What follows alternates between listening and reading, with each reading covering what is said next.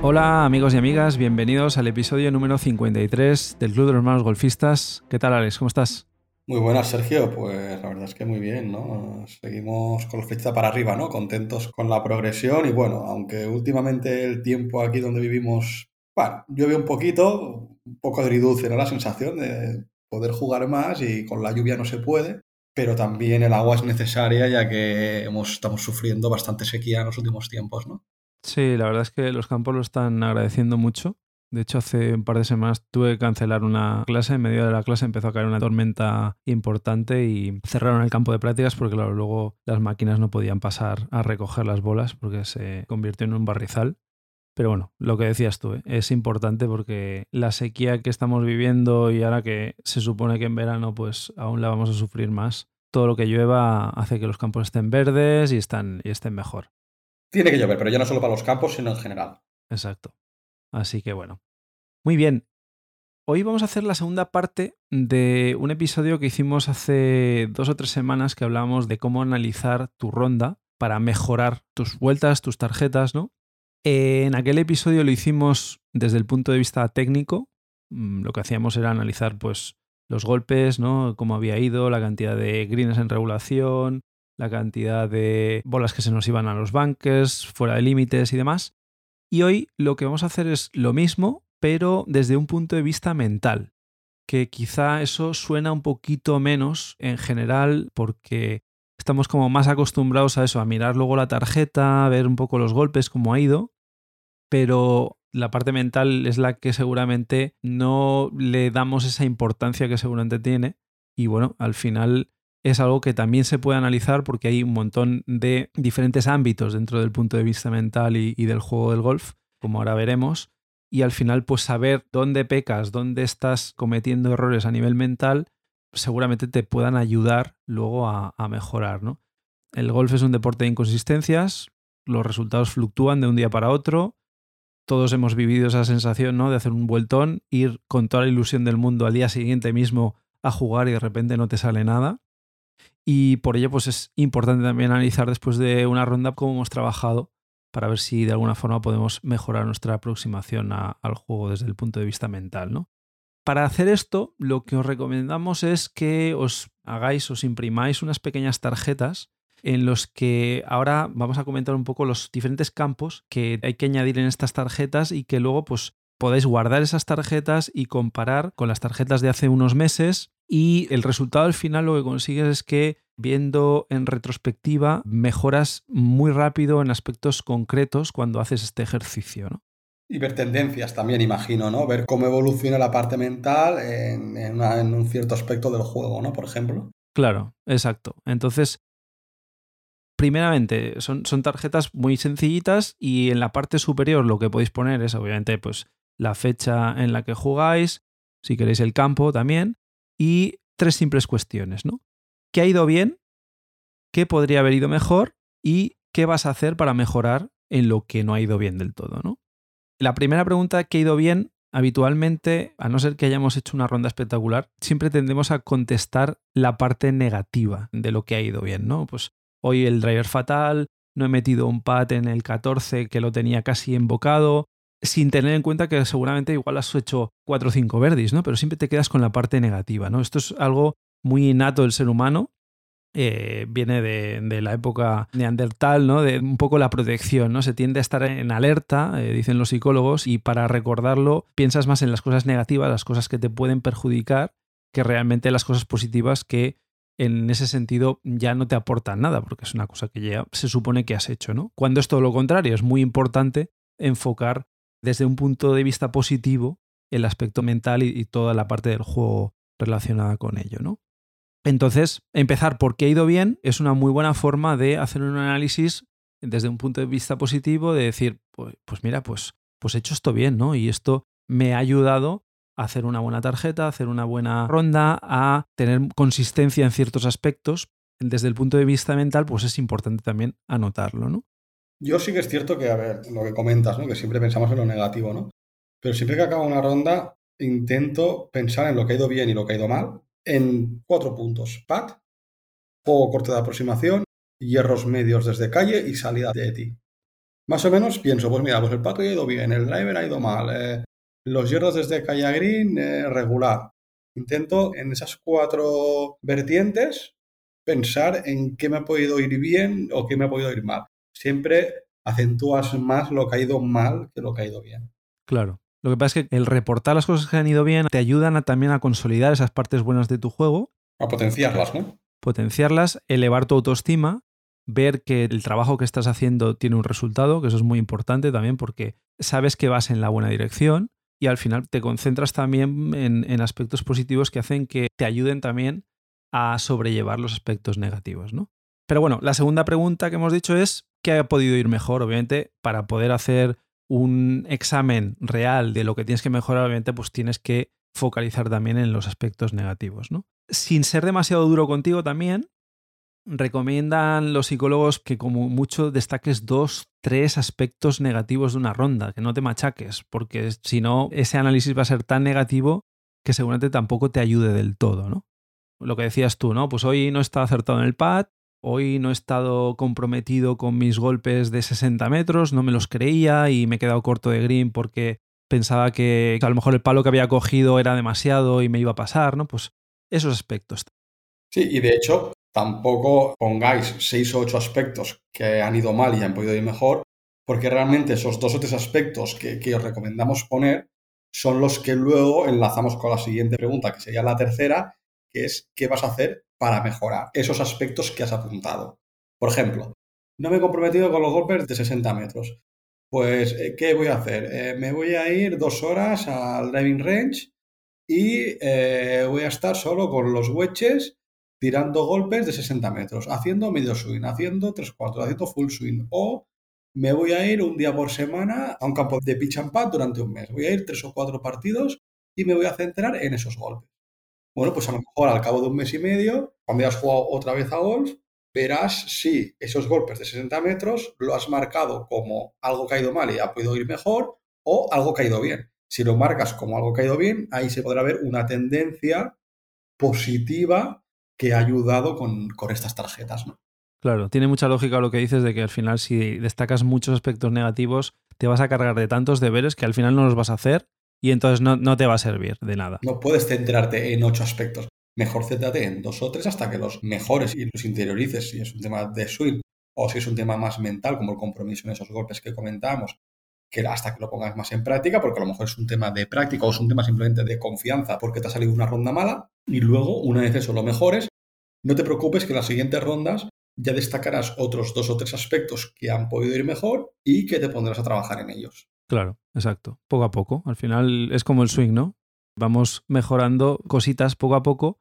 No te pones a hacer todo de golpe porque entonces no, no haces nada bien, pues a nivel mental lo mismo. Estos son los, como los tres aspectos importantes en los que a lo mejor pues ahí sí que tienes que escribir un poquito, pues dejarte un pequeño espacio, ¿no? Para escribir, pues eso, lo que decías. El que voy a hacer, pues tres, cuatro notas de tus deberes, entre comillas, que te vas a poner, ¿no? Y luego en la segunda parte de la tarjeta, en la parte de abajo, lo que puedes hacer es una especie de autoevaluación, pero ahí ya mucho más concisa de una serie de aspectos que ahora hablaremos y ponerte una nota del 1 al 10. Aquí cada uno, pues bueno, puede escoger un poquito los diferentes aspectos en los que trabajar, pero nosotros os recomendamos 7, 8 que yo creo que engloban muy bien todo el aspecto mental. Por un lado, la concentración y el compromiso en la rutina de pregolpe. Siempre hemos hablado de lo importante que es el pregolpe estar mentalmente en el presente, aspectos a nivel de autoconversación, de cómo te hablas a ti mismo durante la ronda, aspectos como el lenguaje corporal, que es muy importante, otro aspecto es la aceptación de errores, la conciencia del pensamiento, estrategia de campo, muy importante, lo hemos hablado muchas veces, preparación pre-ronda, esto también es un tema que algún día tenemos que hacer un programa concreto de esto, porque yo creo que no lo hemos tocado y es muy importante. Y luego una que hablamos el otro día, que es el tema de nutrición e hidratación. ¿no? Hablamos de, uno de los errores que se cometen muy a menudo, que era el de nutrición e hidratación. Pues bueno, eso también te ayuda a nivel mental y es importante tenerlo presente. Sobre estos aspectos, pues nos podemos hacer una serie de preguntas, ¿no? Entonces, por ejemplo, en concentración y compromiso en la rutina pregolpe, ¿qué preguntas nos podemos hacer, Alex? Bueno, pues, por ejemplo, ¿qué tal ha sido mi nivel de concentración en todo lo que tenía que hacer para preparar el golpe? Es decir, Yo tengo una rutina pregolpe que practico todas las semanas en clase, cuando me voy yo a entrenar, etcétera, etcétera, ¿no? Pues luego cuando me pongo en un golpe, en un torneo con toda la presión que hay, ¿me concentro de igual manera o la presión me puede? Claro, es importante, ¿eh? siempre hemos marcado mucho esto de la rutina de pregolpe, hay que hacerla como muy sistemática, que salga sola, que no tengas que pensarla, pues ¿qué tal ese nivel de concentración, no? Y asociado a la presión, ¿cómo de comprometido estoy con ese golpe? Claro, y en qué área ¿no? específica he fallado. Cómo de buena ha sido mi visualización previa del vuelo de la bola, ¿no? Porque es también parte de la rutina, el imaginarte por dónde quieres que vaya, hacia dónde quieres que vaya y cómo quieres que vaya esa bola, ¿no? Más preguntas que nos podemos hacer relacionadas con esto. Si ensayo bien los swings de práctica durante todos los golpes, es decir, si tu ensayo de swing de, prácticas es hacer un swing completo y acabarlo bien, hacer bien el finish, durante un torneo, ¿hago bien ese swing de prácticas? O a lo mejor me olvido del finish en los swings de prácticas. ¿no? Es decir, siempre hay que intentar hacer la misma prerutina o, o la misma práctica del swing previo al golpe. Hay que hacerlo igual cuando estoy en clase, cuando estoy entrenando o cuando estoy en un torneo. Exacto. Y luego, si el swing de pregolpe y el golpe son iguales, porque eso nos pasa muchas veces, ¿eh? que hacemos un swing muy liberado, muy tranquilos y a la que nos ponemos a la bola, luego no hacemos lo mismo. Nunca van a ser iguales, pero bueno, intentar que se parezca lo máximo al swing de práctica. Claro, exacto. Pues aquí, preguntándonos un poquito esto, podríamos ponernos una nota, pues 8 sobre 10 en este ámbito, ¿no? De concentración, de compromiso en la rutina de, de pregolpe. Otro aspecto que hemos hablado, el tema del estar mentalmente en el presente, ¿no? Pues aquí hay dos preguntas básicas que te puedes hacer.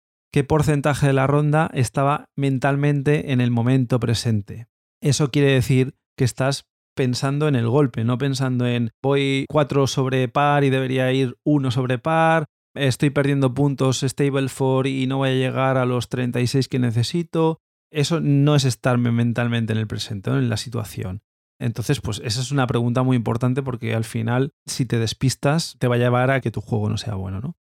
Y luego, asociado a esto, ¿cómo utilizo yo mis sentidos y mi respiración para mantenerme en ese presente? Claro, muy importante. Sí, sí, hay que intentar mantener el tono bajo, la concentración y el aspecto de respiración y de pulsaciones lo más bajo posible para que al final tu cuerpo, tus músculos funcionen como tienen que funcionar. Luego, en cuanto a la autoconversación, porque muchas veces que nosotros cuando estamos o vamos a pegar un golpe o vamos caminando, nos vamos haciendo preguntas o nos vamos automotivándonos o también nos vamos hundiéndonos en la miseria. Porque también pasa de, o llevo dos hoyos con dos rayas, he entrado en barrena, esto no lo salvo. Eso nos lo decimos a nosotros mismos, ¿no? Pues en esa autoconversación he sabido autoanimarme viendo durante una ronda los puntos positivos o mentalmente automotivarme y así tener más confianza y más compromiso con el golpe siguiente que tengo que hacer. O una cosa que nos pasaba a veces, a mí el primero, y me ha pasado muchas veces. ¿He expresado alguna vez algún pensamiento negativo en voz alta? Del rollo decir algún taco y levantar el palo o hacer algún gesto. Eso nos ha pasado, ¿no? Eso es una consecuencia de algo negativo que está pasando por nuestra mente, aunque no seamos conscientes en ese momento. Y son a lo mejor décimas de segundo que hacen actuar con algún gesto. Y eso es porque llevas rato mentalmente pensando de manera negativa. Claro. En el momento en el que ya lo expresas en voz alta, ya quiere decir que esa situación te ha superado. Es una mala referencia, ¿no? Entonces, pues bueno, es importante saber el tema de autoconversación, eso, si expresas algún pensamiento en voz alta. Y luego también relacionado con esto, el siguiente apartado que habíamos hablado era el tema del lenguaje corporal, que va muy relacionado, pues eso, he sido consciente todo el tiempo de mi lenguaje corporal, de lo que estoy proyectando tanto a mí como a mis compañeros cuando voy por el campo. ¿Cómo voy caminando cuando me acerco a la bola? ¿Voy erguido? ¿Voy con la cabeza alta? ¿Voy respirando tranquilamente? ¿O voy con los hombros hacia adelante, mirando hacia abajo, negando con la cabeza? ¿Cómo ha sido mi expresión facial durante el juego? Todas estas cosas hacen que tú mismo te vayas metiendo en una vorágine negativa que seguramente luego sea muy difícil salir y entonces pues se te haga muy difícil y muy cuesta arriba hacer la vuelta, ¿no? Yo creo que ahí no supero el 3 sobre 10 en ningún torneo. Pues mira, eso es un punto muy, muy importante en el que tienes que trabajar. Y a mí se me nota mucho cuando estoy jugando bien, sí, todo esto, evidentemente, el lenguaje corporal es muy bueno, pero el lenguaje tiene que ser bueno cuando no vienen tan bien dadas. Es decir, cuando estás jugando mal. Yo cuando estoy jugando mal, o sea, a mí el lenguaje corporal, vamos, es una montaña rusa. Tú ya me conoces. Pues mira, eso es muy, muy buen apunte lo que dices, porque aquí si te pusieras un 3 sobre 10, Si tú luego miras y ves 3-4 tarjetas de las últimas 3-4 vueltas y sigues con ese 3 sobre 10, pues a lo mejor te puedes aplicar algo y te puedes, entre comillas, obligar durante la siguiente vuelta a decir, oye, pues no, hoy, pase lo que pase, voy a mirar todo el rato hacia el objetivo, hacia el green, voy a intentar no mirarme los pies, no mirar al suelo cuando esté caminando hacia la bola cuando he hecho un mal golpe. Y al final te estás poniendo retos y eso te ayuda a mejorar, por ejemplo, en este aspecto, ¿no? Sí, es un tema que, que, sin cambiar nada técnico, a lo mejor te aporta uno o dos golpes a tu tarjeta, de menos. Claro. Luego, otro aspecto, el tema de aceptación de errores, ¿no? ¿Con qué actitud me tomo los errores? ¿Como algo pasajero, como algo que es meramente anecdótico? He subido mal, pues oye, no pasa nada, porque yo sé hacerlo, sé hacer bien el swing y el siguiente golpe lo voy a hacer bien. O no, al contrario, el decir, ostras, vuelvo a fallar, en lo mismo que fallé la semana pasada en el otro torneo. Además, expreso la frustración, lo que decías tú antes, ¿no? Le pego un golpe al suelo con el palo. Pues ahí te pondrías una mala nota. Y luego, ¿cómo de rápido consigues reenderezar la situación? Eh, si eso te dura solo ese golpe o esos dos golpes y luego dices, venga, va, respiro, vuelvo a hacer mi prerutina completa y hago un golpe y mira, la he metido en green. O no, o por contra, eso te dura dos, tres hoyos hasta que por suerte haces otro golpe bueno y entonces pues como que te envalentonas, ¿no? Pues bueno, hay que ver un poquito ahí, te puedes poner esa nota, ¿no? De, pues acepto los errores más o menos bien o no y tengo que trabajar en, ello. Luego tendríamos la parte de la conciencia del pensamiento, ¿no? Donde nos podemos preguntar, pues ¿estoy atento y soy consciente de los pensamientos negativos? Por ejemplo, dudar de mí mismo, estar pensando en la puntuación durante el recorrido del torneo o compararme con otros jugadores. Claro, esos son aspectos que te van a impactar negativamente, segurísimo. Pero bueno, yo por ejemplo, sí que es cierto que lo de la puntuación al principio lo pensaba cada hoyo, la puntuación. Iba sumando interiormente. Y claro, cuando no vas bien en un torneo que llevas dos o tres hoyos mal, te impacta negativamente en tu juego. Pero en cambio, cuando tú vas pensando en la puntuación y vas bien, no te impacta tan positivamente, porque luego pegas un golpe malo y ya entras en barrena para abajo. Sí, sí o compararte con otros jugadores. ¿Por qué me tengo yo que comparar contigo, Sergio, si tú tienes un handicap diferente al mío y tus puntos que te dan son diferentes? Y tu estado de juego a lo mejor es diferente que el mío. Y tu estado anímico es otro que el que tengo yo ahora mismo. Sí, pero es inevitable. ¿eh? A todos seguramente nos ha pasado alguna vez. De decir, ostras, que estoy, estoy jugando fatal y debería estar jugando como mi amigo, que los dos hacemos las mismas clases y no sé por qué no estoy jugando bien, no la estoy metiendo en green y eso, eso pasa, ¿eh? O sea. Pues yo conmigo, mira, si me tuviera que valorar esto, al principio me pondría notas bajas y ahora me pondría notas altas. Porque sinceramente, o sea, me he metido tanto dentro de mí que yo juego contra mí, sé las clases que hago, sé lo que estoy entrenando y sé si llego a un torneo donde quiero practicar algo o considero que tengo que sacar buen resultado por cómo está yendo mi juego en ese momento, que lo que hagan los demás, o sea, yo me alegraré, ¿no? Si les va bien y sobre todo si es gente que conozco, ¿no? Pero para mí pasa un segundo plano, pienso en mí, en mi puntuación, en mi juego, no sé. O sea, yo me alegro si con los que juego les va muy bien, ¿no? Pero al final no sabes la otra gente que busca en un torneo, cómo se encuentra en ese momento, cuál es su juego, cómo es su estado de ánimo, cómo viene jugando los últimos torneos. Entonces, bueno, tampoco te puedes comparar porque la situación a la que llegas a un torneo es totalmente diferente de la que puede llegar otro jugador, ¿no? Entonces, yo a mí eso, sinceramente, no pienso, cuando, por ejemplo, cuando jugamos juntos y tú juegas mejor, joder, pues yo considero que estoy haciendo las cosas mejor que Sergio. ¿Por qué hago peor puntuación? Bueno, chico, Alex, pues porque hoy tú eh, has tripateado ocho veces y él no, por ejemplo. ¿Sabes? Ya, ya. Sí, sí. Pero pasa, ¿eh? O sea, eso yo, sé que pasa que hay gente que se pone nerviosa, que cuando las cosas no le empiezan a salir bien y al resto sí, y ve que se queda a remolque, pues entra en barrena, ¿no? Otro ejemplo que puede pasar esto es en partidos match play, ¿no? ¿Cuántos pierden el partido en el hoyo 13? Se comparan contra el otro jugador y en vez de concentrarse en lo suyo ven que el otro está jugando bien, que tú no pegas un golpe bueno y ya se dejan ir, ¿no? Es que, hombre, pero el match play mentalmente yo creo que es mucho más difícil de jugar ¿eh? que otro tipo de formato. ¿eh? Sí, bueno, pero no deja de ser esto una situación que te puedes encontrar y que por el hecho de compararte al final no eres capaz de reenderezar tu situación y seguir jugando como tú sabes jugar porque lo has hecho en otras ocasiones. ¿no? Otro aspecto, estrategia de campo. Esto hemos hablado muchas veces. A lo mejor dices, pues, esto desde el punto de vista mental es importante. Pues sí, porque siempre hay que pensar y hay que tenerlo todo en la cabeza. ¿no? He pensado en la estrategia antes de empezar cada hoyo o simplemente he puesto la bola en el tee y he tirado para adelante. He cogido conscientemente palos más bajos para ir a buscar menor distancia intencionadamente para evitar obstáculos y prepararme una situación mejor para mis próximos golpes, o simplemente he intentado hacer metros y no he pensado mucho más en eso. Bueno, al final eso también denota de que estás trabajando mentalmente bien durante el partido o simplemente pues estás yendo a favor de la corriente o en contra según venga, ¿no? Bueno, es importante y tienes que tenerlo en cuenta. Entonces, pues bueno, si trabajas bien la estrategia de campo, te pones ahí una buena puntuación. Si no, ya es una situación en la que vas a tener que trabajar en las próximas rondas. Y bueno, y relacionado con la estrategia de campo, has comentado otro aspecto, ¿no? Cuando lo has enumerado, ¿no? Que es la preparación pre-ronda. Es decir, la pregunta que te puedes hacer para valorar la preparación pre-ronda es, ¿me he sentido preparado para jugar el campo? ¿He estudiado el campo antes de salir a jugar? ¿Me he hecho anotaciones?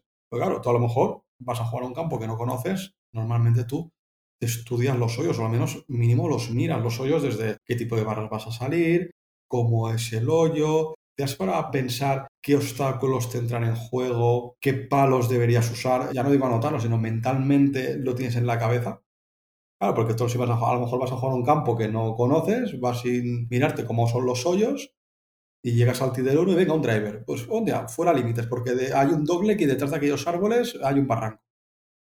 si estudias previamente hoyo a hoyo, pues a lo mejor puedes tomar decisiones antes de encontrarte, digamos, en el propio campo. Con lo cual, ya son cosas que ya tienes estudiadas, que no tienes que pensar en el momento de hacer el golpe y que puedes dedicar ese rato que tienes o, o esos segundos para preparar la rutina pre-golpe mucho mejor. Por ejemplo. Claro. Al final es venir con los deberes hechos, ¿no? De antemano. Entonces, pues bueno, es parte del aspecto mental también, te ayuda en el aspecto mental. Otra parte, el tema de nutrición e hidratación, ¿no? Lo hablamos el otro día, un error muy importante, ahora sobre todo cuando empieza el calor y el tiempo así que es más duro de jugar, pues importante ir comiendo, ir bebiendo correctamente durante la ronda. Es importante también, aún no teniendo sed, porque a veces no tienes sed, pero bueno, el cuerpo eh, se va resintiendo, va sudando, necesitas estar hidratado, pues bueno, es importante hacerlo, ¿no?